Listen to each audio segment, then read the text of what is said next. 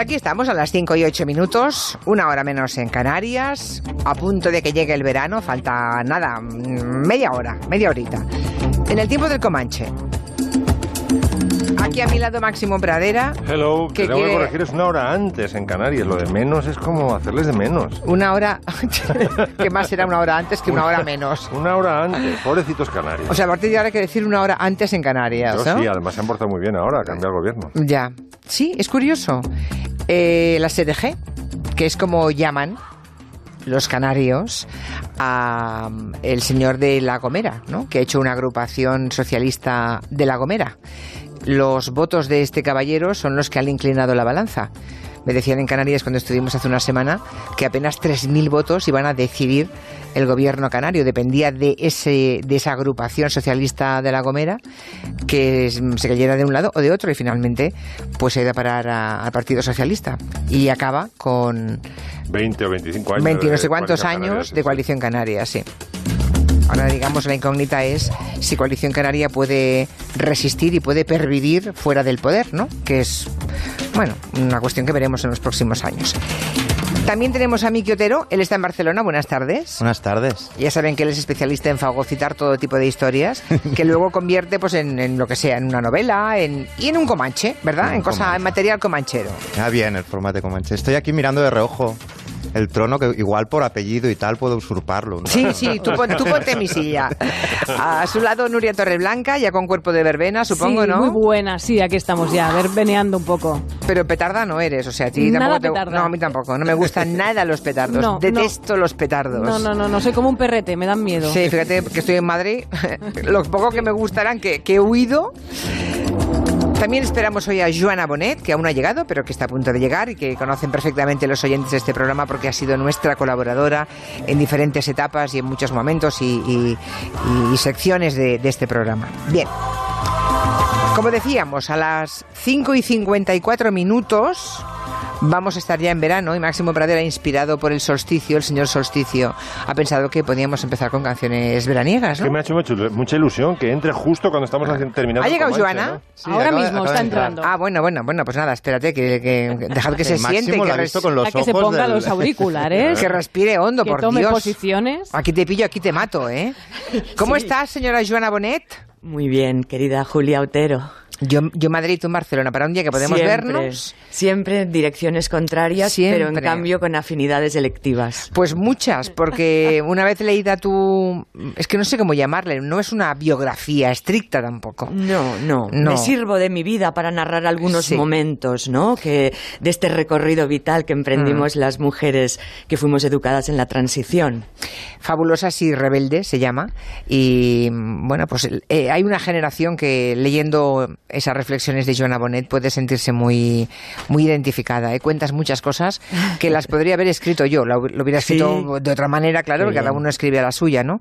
Pero hay un montón de experiencias y de vivencias que suenan muy, muy familiares. Así que para las mujeres de esa generación seguro que este libro le- les va a acercar a, a- a muchas cosas del, del pasado y de su memoria.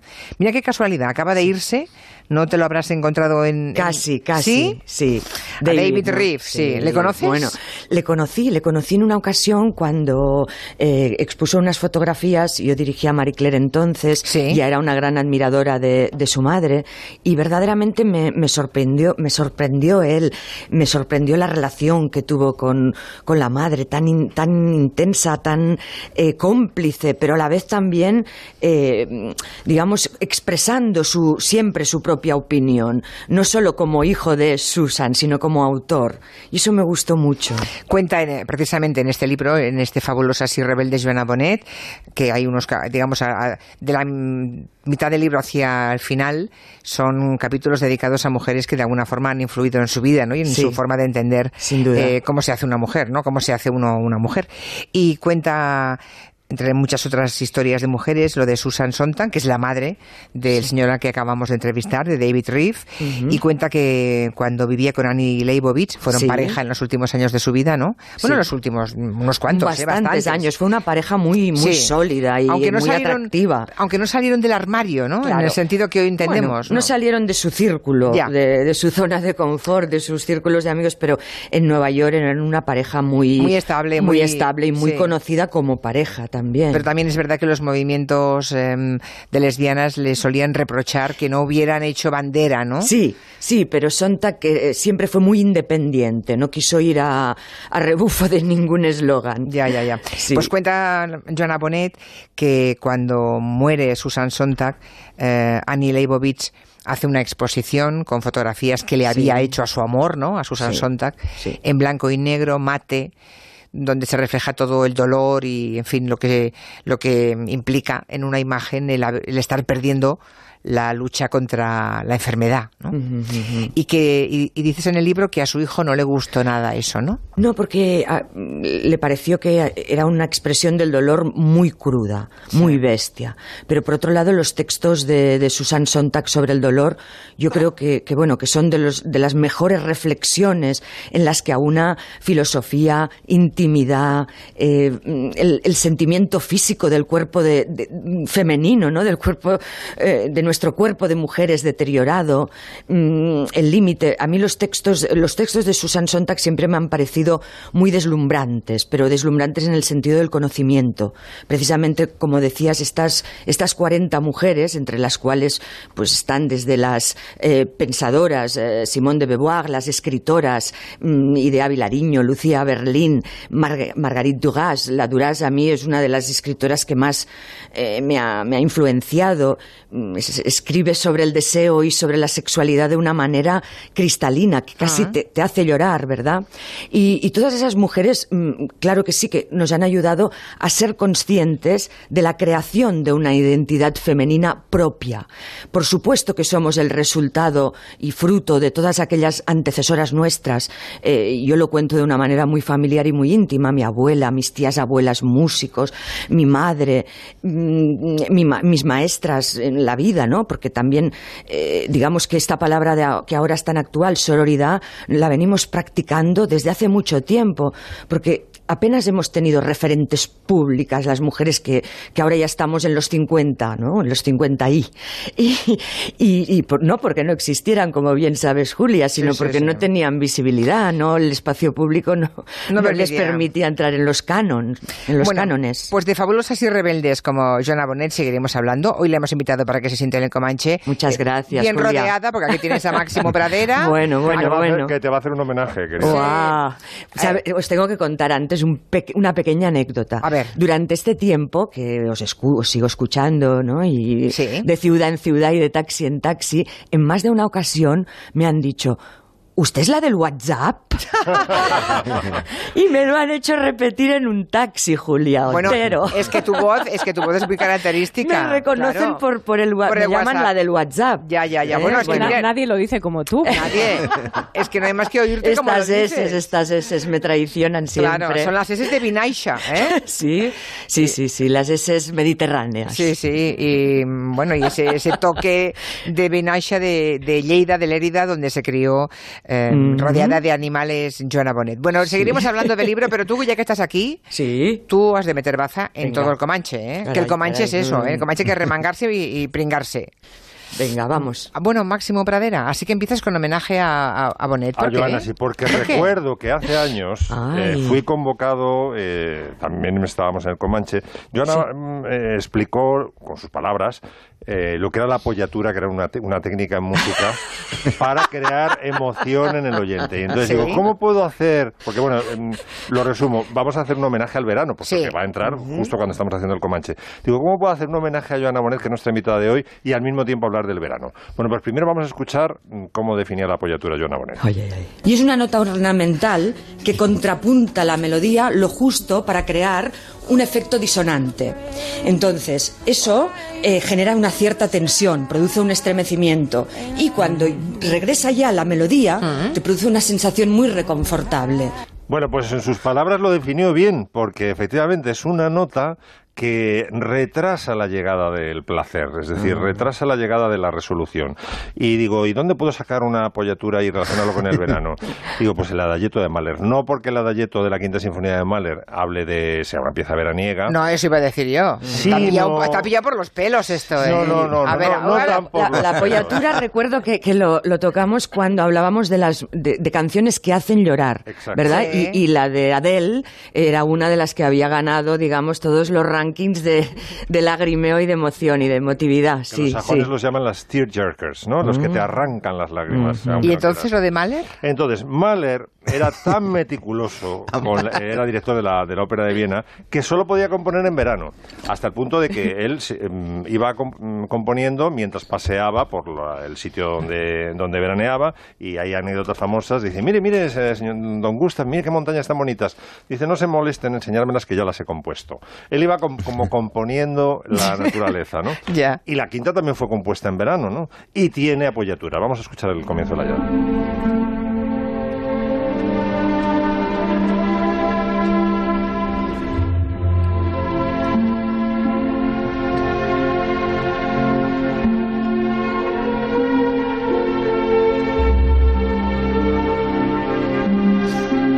Es maravillosa, pero yo la veo. Si, si hoy llegase el otoño, te la compraría.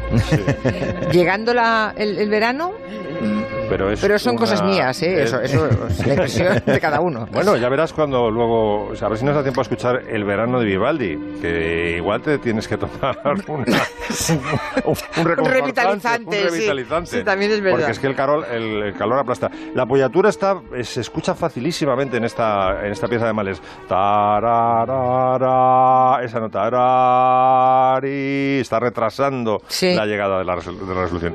Y es, se repite continuamente y por eso es una pieza tan melancólica. Y tan bonita, es Tan, maravillosa, tan, es maravillosa. y la siguiente que traigo os va a sonar del consultorio Francis, es el verano indio.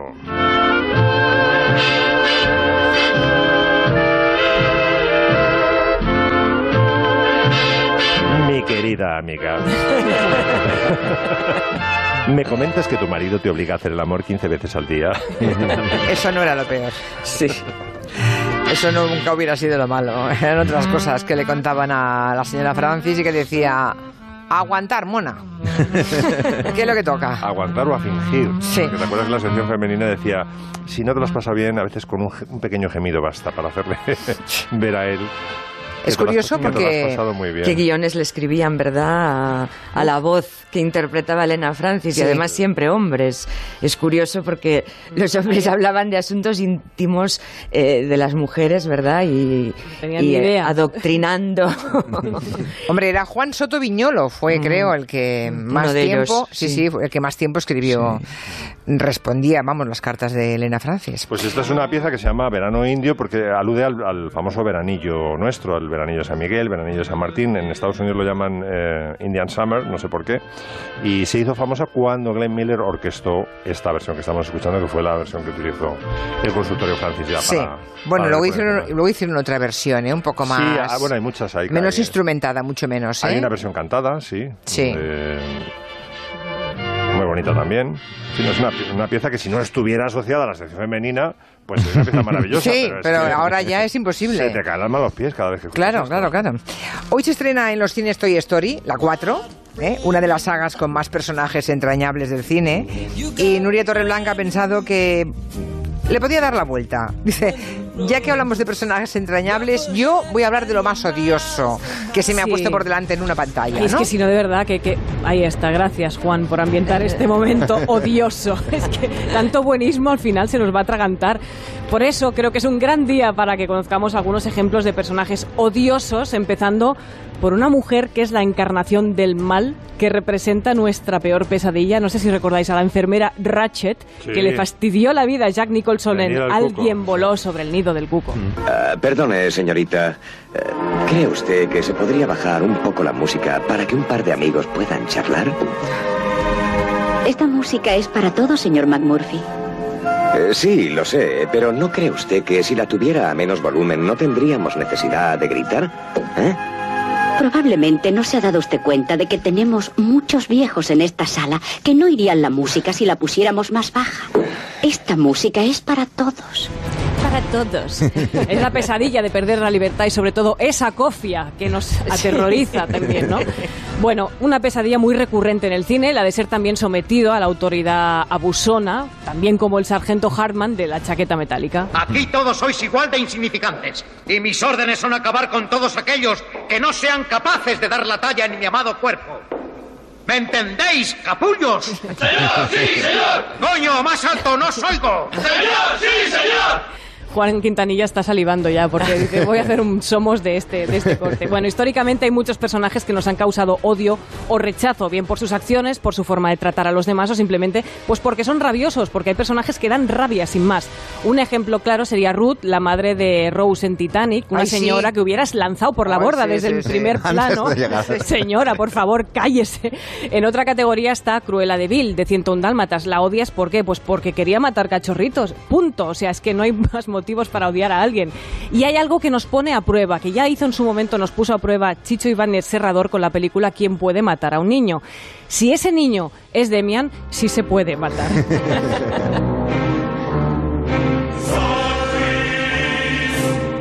qué? Pues porque ese niño es el mal, es el demonio. Le retiras el pelo y tiene ahí el 666 incrustado, que es evidente que es malo, ¿no? Y en esa línea también está Kevin, el niño de Tenemos que hablar de Kevin. ¡Oh, qué horror! Malo, malo desde que nació, que si hasta su madre lo veía, que le veía la cara, dice, este niño le pone, bueno, los ojos achinados, ya lo dej- dejaba clarísimo, ¿no? Ese personaje que creó Lionel Siever, una magnífica novelista. Y cuidado, cuidado, si escribes una novela y te sale un fan. Porque hay fans muy peligrosos que lo saben todo de ti, que tienen un archivo en el sótano de su casa con todas tus entrevistas. Por ejemplo, Kathy Bates en Misery. Misery. Sé que es el único ejemplar. Escribiste tu primera novela a los 24 años y no hiciste copias porque no creías que te la publicaran. Pero lo hicieron y no haces copias por superstición. Es lo mismo que lo de venir siempre a Silver Creek. Se lo contaste a un periodista hace 11 años. Ahí está, qué miedo ese personaje, Annie Wilkes. Y acabaremos con Producto Nacional. Hay personajes muy odiosos en el cine español, en la literatura, por supuesto, pero hay una escena que produce rechazo, rechazo y odio cerval por lo que representa, ¿no? Que es Don Pedro, el personaje que interpretó Agustín González en Los Santos Inocentes. ¿Alguna cosa más, don Pedro? Esto es cosa aparte, regular. En realidad son cosas para tratar entre mujeres, pero Usted dirá, don Pedro. Me refiero a la niña, regular. Que la niña bien podría ponerle una manita en casa a mi señora. Que bien mirado ella está cobarde para las cosas del hogar. Habíamos pensado que ella y el muchacho irían a la escuela. No le petan las labores, vaya. Y la niña ya está crecida, que hay que ver cómo ha empollinado la niña esta en poco tiempo. Lo que usted mande, don Pedro. Los señoritos, Ah, el servilismo, ah, qué asco, ah. qué odio produce Sí. ese personaje y esa situación sí. en la que Regula está viendo que quieren quitarle a su niña, ¿no? Es terrible. Bueno, otro día tenemos más Seguimos, personajes más. odiosos que ya continuaremos Sí. una segunda parte otro día. Hay un personaje, no sé si llamarle odioso, quizá el adjetivo sería otro, del que también habla en Fabulosas y Rebeldes Joana Bonet, que es cuando una mujer eh, de esa generación, ¿no? De nuestra generación, digamos, año arriba, año abajo, cuando ascendía profesionalmente, en el caso de Joana Bonet además se pasó muy joven. Sí. ¿A qué edad dirigiste la primera revista? Con 25 años. 25 años, Sí, claro. Sí. Eh, siempre es, ¿con quién se habrá acostado, verdad? sí.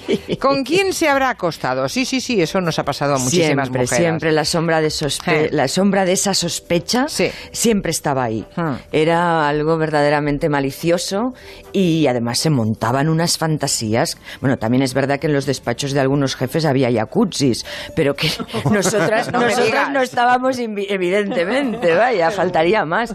Pero sí, sí, bueno, si, si pudiéramos bueno, algún día quizá lo hagamos, ¿no? Sí. Pero contar todas es- todos esos pequeños, Pequeños detalles, detalles, sí, del de cómo era el mundo de la edición en la España de los años 90, tampoco hace tanto. Por Pero cierto, sí, había jacuzzis. Ahí va un personaje que influenció también a Joana Bonet.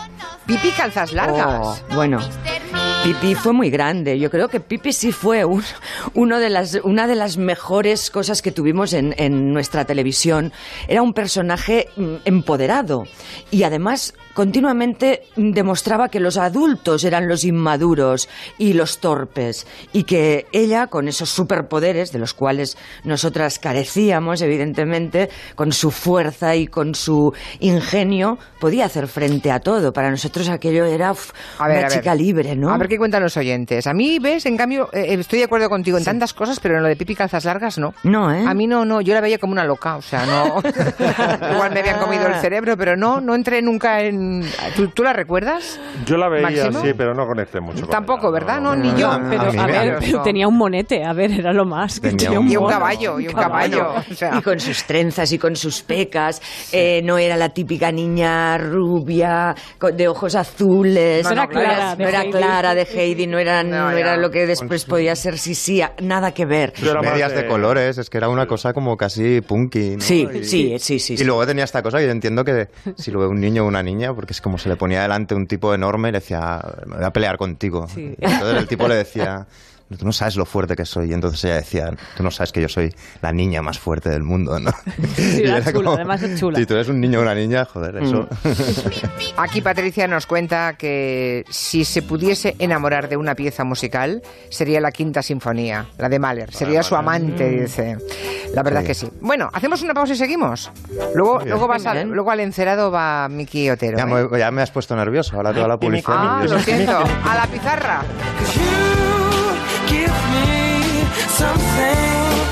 Someday I might know my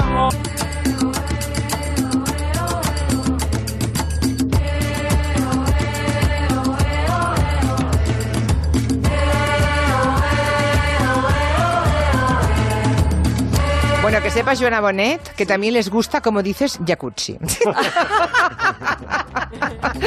Siempre me vais a sorprender. Sí, sí, sí. Y luego hay un oyente que nos ha puesto, ha colgado en Twitter una foto que tenemos tú y yo juntas, creo que en Sí. un premio Planeta, de hace qué algunos simpático, años. qué Sí, simpático, sí, sí, sí, sí. sí. Bueno, y, ah, y veo también aquí a los oyentes disertando sobre pipi caza- cazas largas. Sí. Hay los que sí, los que no. Eh, los que me reprochan. También divide. Sí, claro, también divide. Sí, sí, sí. Hay quien dice que no le entusiasmaba lo más mínimo y otra que me dice, pero no digas eso de pipi. Bueno, pues nada, ¿qué le vamos. Hacer? Bueno, mi quiotero, así que quieres hablar de los hermanos Gallagher. Qué raro, ¿no? Otra vez, otra vez. Pero no, pero no ¿Qué nos de- pasa con estos hermanos? Es que no es la música. A ver, aunque vamos a escucharlo un poco. Sí. No, no- no es la música, es, Li- es Liam que abre la boca y sube el pan. Es maravilloso. O sea, yo que no- por mí que no sacaran más discos nunca, pero que siguieran hablando todo el rato. Y la última es que, es que ha dado a entender que podría presentarse a primer ministro con una franqueza increíble, porque el mensaje era mi nombre es Liam Gallagher, tengo cuatro hermosos chicos y he coqueteado con las drogas durante no sé cuántos años. He tenido varios números uno, ahora manda- mandadme las llaves del número 10, es decir, del número 10 de Downing Street. Voy a arreglar este montón de mierda. ¿Por qué yo? ¿Por qué no? esta, esta ha sido la franqueza Pero con será, la que se- será una butada que este hombre quiera yo creo, presentarse, yo creo ¿no? que sí, que no va a pasar a mayores, aunque el, tipo ha Bueno, en Ucrania, en. Ucrania que el señor Ah, empezó sí. igual, ¿eh? Sí, y hoy sí, es Claro, presidente. yo creo que es medio globo sonda, pero en, es- en este caso lo, lo veo complicado. Aunque bueno, él ha sido muy crítico con, con el Brexit, sobre todo con Cameron. Eh, aunque ha dicho la, la primera medida que tomaría, que sería reunir a Oasis, a su banda, que su hermano, como sabéis, no quiere nunca volver a tocar con él. Pero lo de Liam ha sido la excusa para repasar a otros, a otros músicos que han, que han hecho carrera política. O sea, en, en- en Cataluña, por ejemplo, están, hay un imitador de, de Elvis en la alcaldía de Reus. Sí, tiempo por es verdad, es verdad. Sí, sí. Luego tenemos otros personajes, que uno en concreto que a mí me fascina, que, que fue alcalde de Reykjavik unos cuantos años, hasta hace relativamente poco, que era un humorista, así como anarquista, medio punky, y tuvo la alcaldía varios años, y el tipo para poder pactar con los otros grupos, tipo, tenía que reunirse con los socialistas, por ejemplo, les exigía haber visto todas las temporadas de The Wire, si no, no se ponía, si no, no se ponía a negociar. Pero esto viene de, hace ya muchos años. Un personaje en concreto muy mítico en este sentido es Screaming Lord Sachs, que es este señor de aquí.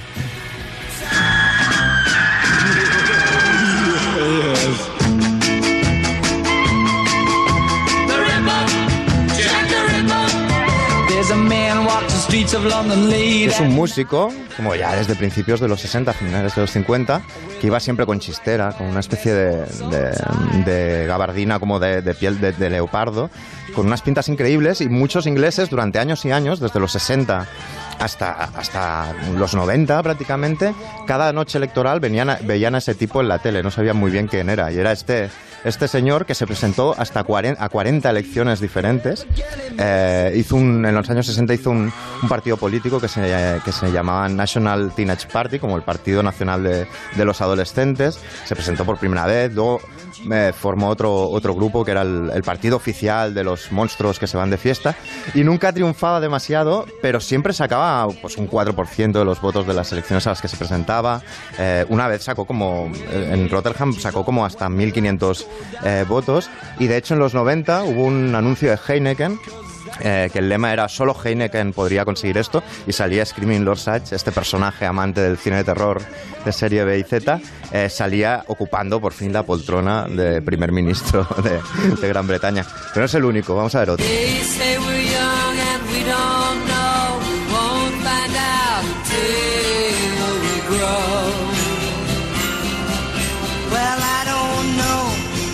Es es- este señor? ¿Quién es, Julia?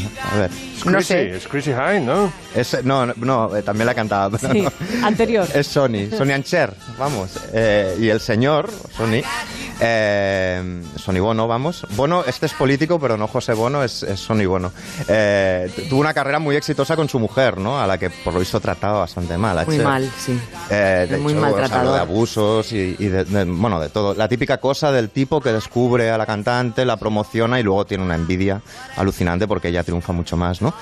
Y, y- y hay la política como cementerio de artistas pues que no han prosperado tanto, ¿no? Y que, y que de repente buscan su carrera eh, política. Y cuando vio que Cher eh, funcionaba muy bien y él se hundía cada vez más en el Sí. olvido, eh, se presentó a, a alcalde de Palm, de Palm Springs, que es una ciudad del sur de California, y ganó las elecciones. Fue, fue alcalde y luego fue senador republicano por la misma eh, zona también. Y bueno, casi que tuvo más éxito en su carrera política que, que en la carrera musical posterior a- a la carrera que había tenido con su mujer, ¿no? Me están recordando en Twitter que Palito Ortega.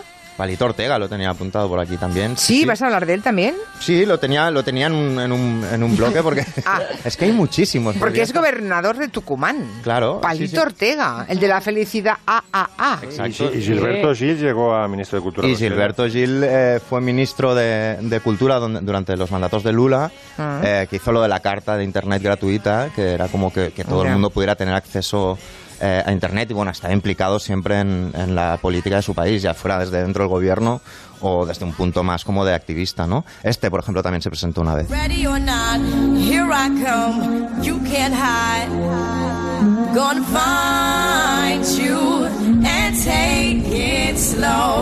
Este señor, de, uno de los componentes de, de Fujis, eh, se podría haber presentado con, la, con el título de la canción, Ready or Not, ¿estás listo, no? Y también hizo una canción con Shakira y demás. Bueno, este tipo se presentó por ahí, para, para presidir Haití directamente en el año 2010 y las cosas pintaban bastante bien para él. De hecho, hizo una primera presentación en, en una avenida muy grande de Puerto Príncipe y se llenó de miles de, de personas, al que al final le tumbaron la, la la candidatura. Pues porque eso que ha pasado aquí también a veces, porque no llevaba el suficientemente, el- no pasaba el suficiente tiempo, digamos, empadronado en, en el país que quería, que quería presidir, ¿no? Este es muy mítico también.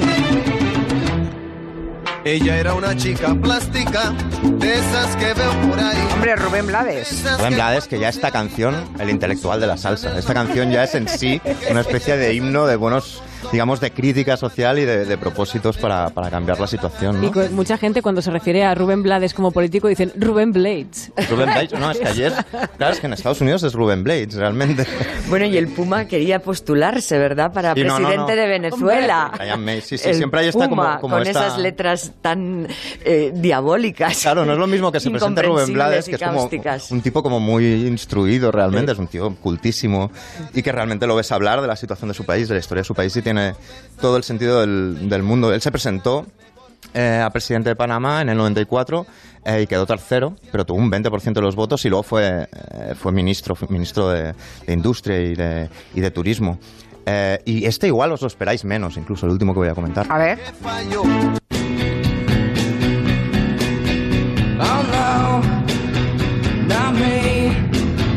Es el que canta, ¿eh? Kurt Cobain yo creo que no se presentaría ni para dirigir la, la escalera. No, O Kurt Cobain no es, ¿no? No, no, no, no, no, no, Kurt Cobain yo creo eso, que ni, ni el AMPA, o Ya, sea, ya, ni, ya. ni en un cole iría para, No, es el bajista de su grupo. Bajista Eh, tenía que ser. ¿El bajista de Nirvana? Sí. ¿Y tú qué tienes contra los bajistas? Vamos a ver, Nuria Torreblanca. No, no, no, pero me cuadra. Me cuadra todo que sea un Claro, bajista. ella como, como tiene más relación con los líderes carismáticos de banda, Claro, claro. Lo de los bajistas no le acaban de poner. Me Vale, vale. Me cuadraba mucho.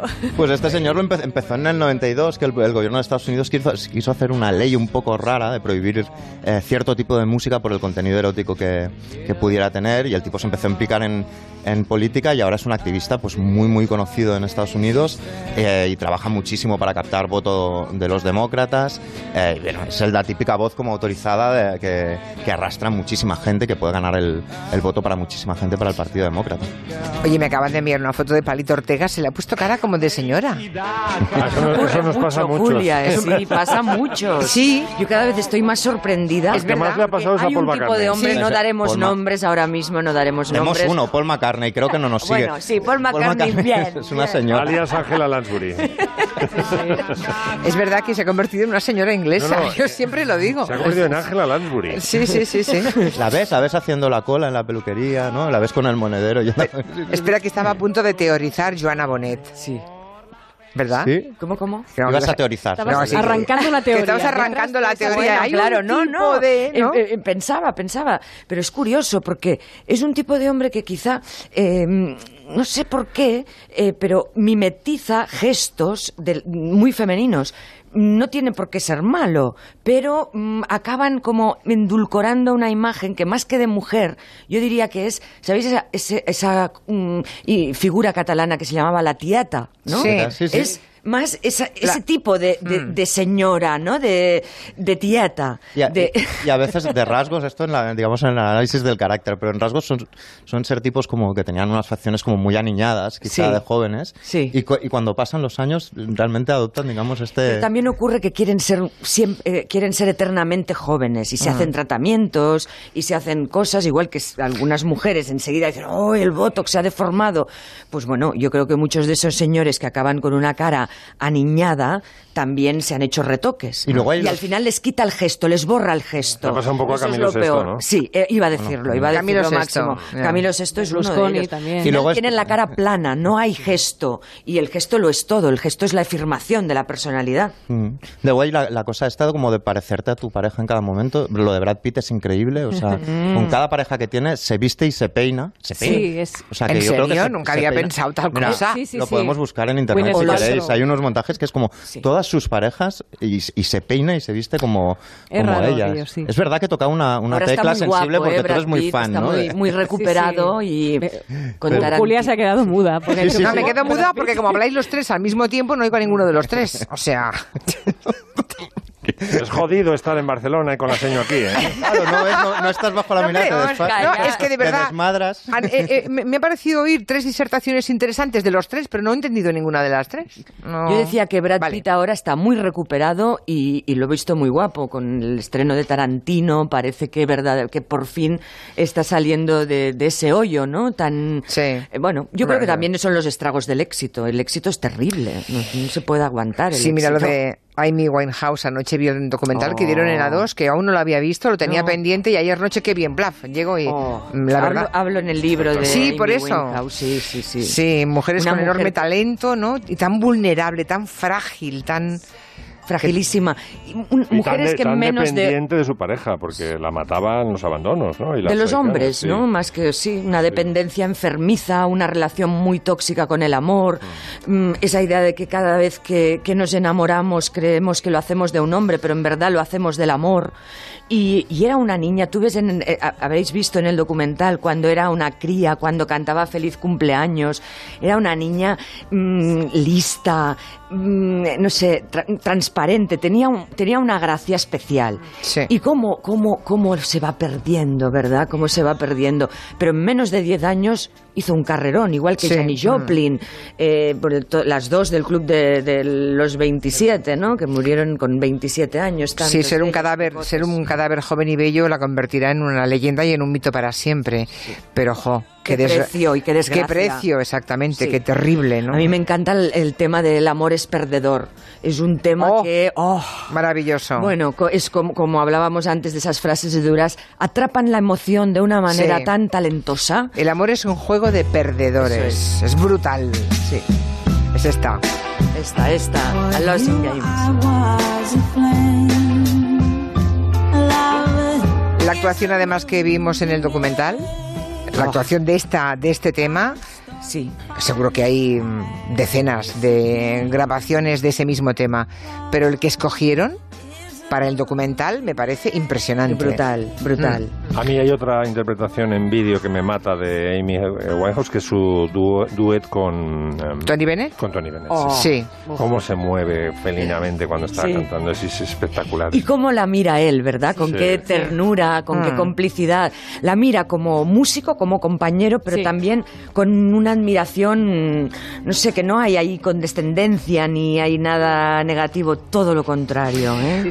Pues Muy también bello. habla, también habla eh, Joana Bonet en este Fabulosas y Rebeldes de Amy Winehouse y bueno, y de Mary Shelley, de Dorothy Parker, de Nina Simón. Oh. Hasta en eso coincidimos. Es verdad, y en el tema que, que he elegido para la playlist es el mismo que te gusta a ti. El My Way de Nina Simón a mí, vamos, sí. me pone coraza. Me pone una, me pone lanza en la mano, en fin, es tremendo.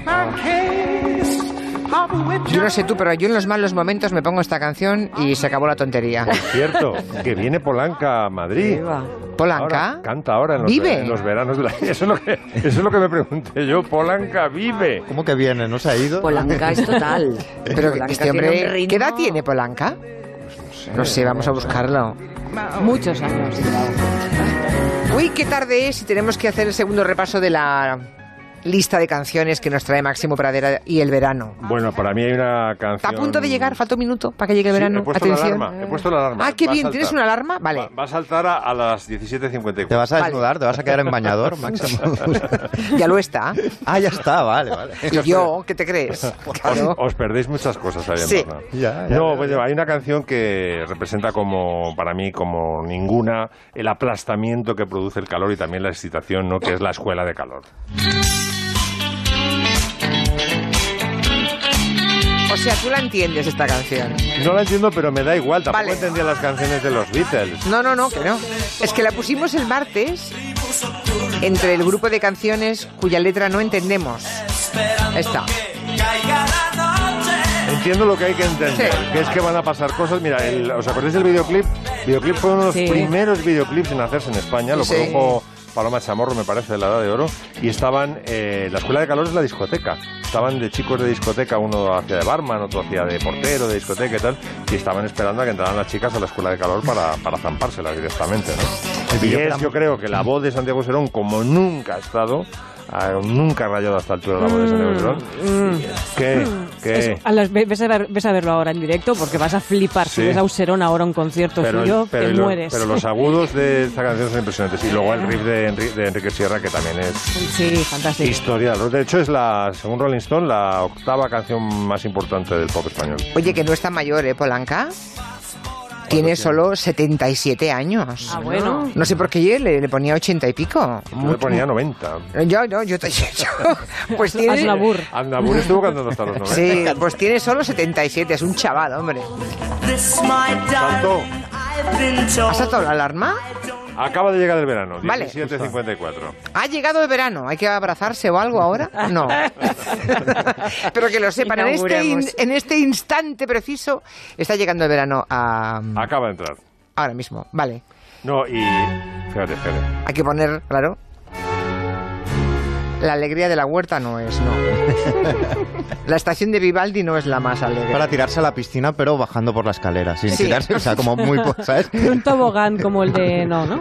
Claro, pero tú te puedes aproximar al verano desde muchas muchos formas, de muchas formas. Y esto es el aplastamiento que produce el calor, efectivamente. Eso es verdad. que lo vamos a padecer desde el lunes que viene, por cierto. Y todas las, como contamos aquí una vez, todas las eh, piezas de las cuatro estaciones están basadas en un soneto que escribió el propio Vivaldi. Y este comienza, es una traducción un poco cursi, pero dice, bajo dura estación que el sol enciende, mustio, hombre y rebaño, arde el pino. Esto es lo que está describiendo esta, esta música. Y arde, y arde el pino, sí, sí. Suelta el cuco la voz.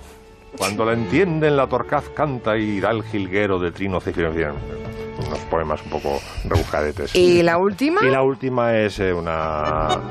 ¡Wow! También es muy melancólico, porque claro, el verano porteño es, son navidades allí. Entonces es un- una melange ahí de... Bueno, claro, y es Navidad, sí, sí. Claro, claro, es que los, los porteños- Verano porteño.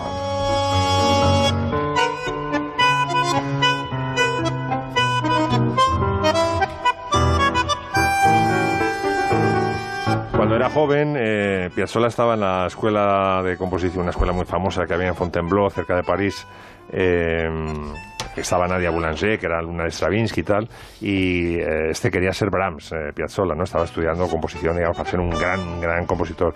Y no le salía, entonces Nadia Boulanger le dice, ¿pero tú qué sabes? ¿A ti qué te gusta hacer? dice, a mí los tangos. Dice, pues haz tangos. Y gracias a Nadia Boulanger, lo que hizo Piazzolla fue sofisticar el tango hasta extremos increíbles, pero toda su vida solo compuso tangos. Esto es, podemos considerarlo también un tango, ¿no? Sí. A un nivel tan sofisticado que, claro, dice, una pieza, para una pieza de música clásica. Vamos a ponerle una copita de, de buen vino, ¿eh? El de cosecha especial de este año. Guillem, cuéntanos, el culmen del an. Es el vino más destacado de Bodegas Land, de La Rioja, elaborado con uvas de un viñedo singular para crear un vino tan exclusivo que solo se elabora en añadas de cosecha de excepcional calidad. Culmen del An, mejor vino de España 2019. Hoy es el día de la música y hay conciertos por todas partes, Nuria. ¿En un minuto me puedes mm, dar alguna recomendación para los oyentes? Sí, bueno, por ejemplo, tenemos mm, un par de conciertos en Barcelona, uno de Santi Campos y los Herederos que tocan y presentan su disco La Alegría en el Bars. En la OBC, la Orquesta de Barcelona y Nacional de Cataluña toca gratuitamente en la playa de San Sebastián. En Madrid tocan Los Despistados en la Plaza del Maestro Victoria. En Santiago de Compostela o Resentidos, si ¡Hombre! no tengo mal entendido. No sé si, si van a estar o no. Tenemos al amigo Recha. Habría que preguntárselo a Ah, claro, claro, preguntamos, claro, claro, si van a tocar o no. ¿Mm? Si han tocado antes, si tocan después, no sé, en Valladolid y en Sevilla hay conciertos gratuitos. Yo creo que en toda España y en toda Europa hoy va a haber conciertos en todas partes para celebrar este Día Europeo de la Música. Yo creo que la- más o menos la música de eh, este libro de Joana Bonet, Fabulosas y. Rebeldes, ha quedado claro, pero a lo mejor pues quieres decir algo más de la letra. Para empezar, que sepan que la cita con la que arranca es No se nace mujer, se llega a serlo, que es una cita de Simón de Beauvoir. Sin duda. Sí, sí, mm, siempre hemos escuchado decir, ay, hazte un hombre, ¿cómo se hace un hombre? A ver si te haces un hombre. Y en cambio las mujeres no. Y, pero una mujer se hace. Una mujer construye su propia identidad. Una mujer habita en, en diferentes estilos de feminidades según su infancia, según sus sueños. El libro es un viaje desde mi niñez y mis sueños, ¿no? Con una niña lectora que ensoñaba en un pueblo de piedra y, y de olivos y de almendros, mm, donde mi sensibilidad, por ejemplo, pues se sentía verdaderamente agredida cuando veía la matanza del cerdo o el despelleje de los conejos. Pero yo convivía con un mundo, digamos, duro, ¿no? So- mm, una, con una parte sórdida y otra luminosa, y a la vez en mi casa sonaba la música continuamente. Y ahora estáis escuchando a una mujer que era como si Rita Hayworth se sentara en el comedor de los abuelos, llamada Isa Pereira, que nos visitaba en alguna ocasión con su marido, Melero, el Melero. Era un amigo de mi abuelo. Mi abuelo fue un gran aventurero, pianista, desertor en la guerra porque él quería ser músico. Cuento también la historia de mis abuelos porque, porque fue increíble. Y cuando llegaba a tu casa, Isa Pereira, tú, claro, te parecía lo más glamuroso del mundo. Bueno, yo con- descubrí el glamour con Isa Pereira. Debía tener siete, seis, seis, siete años, pero aquella mirada me traspasó. Mm. Y, y el misterio, ¿no? El punto de misterio. De hecho, dicen que, el amor siempre es admiración y misterio, las dos cosas juntas y bien equilibradas. Y, bueno, pues sí, eran. Claro, yo me, fijaba en todos aquellos modelos de mujer que, más allá de los que tenía cerca, mi madre es mi gran referente. Mi madre, bueno, nos, nos salvó de, de, de la, de las rutinas, nos instruyó en el teatro, en la poesía y a la vez también nos salvó de un desahucio, escribiéndole una carta a Adolfo Suárez. Sí, sí, cuentan unas cosas muy curiosas. Lo de Adolfo Suárez y la carta de Adolfo Suárez. Brutal. Con respuesta y con un banco. Y con una prórroga de seis meses Eso. para poder ponernos al día de la hipoteca. Sí, sí, una, una brutalidad, una osadía de mi madre que tenía vocación literaria, claro. Fabulosas y rebeldes, el libro de Joana Bonet. Hasta pronto, Muchas Joana. gracias, Muchos besos a todos. Muchas gracias, Joana. Hasta aquí el Comanche. Adiós, adiós.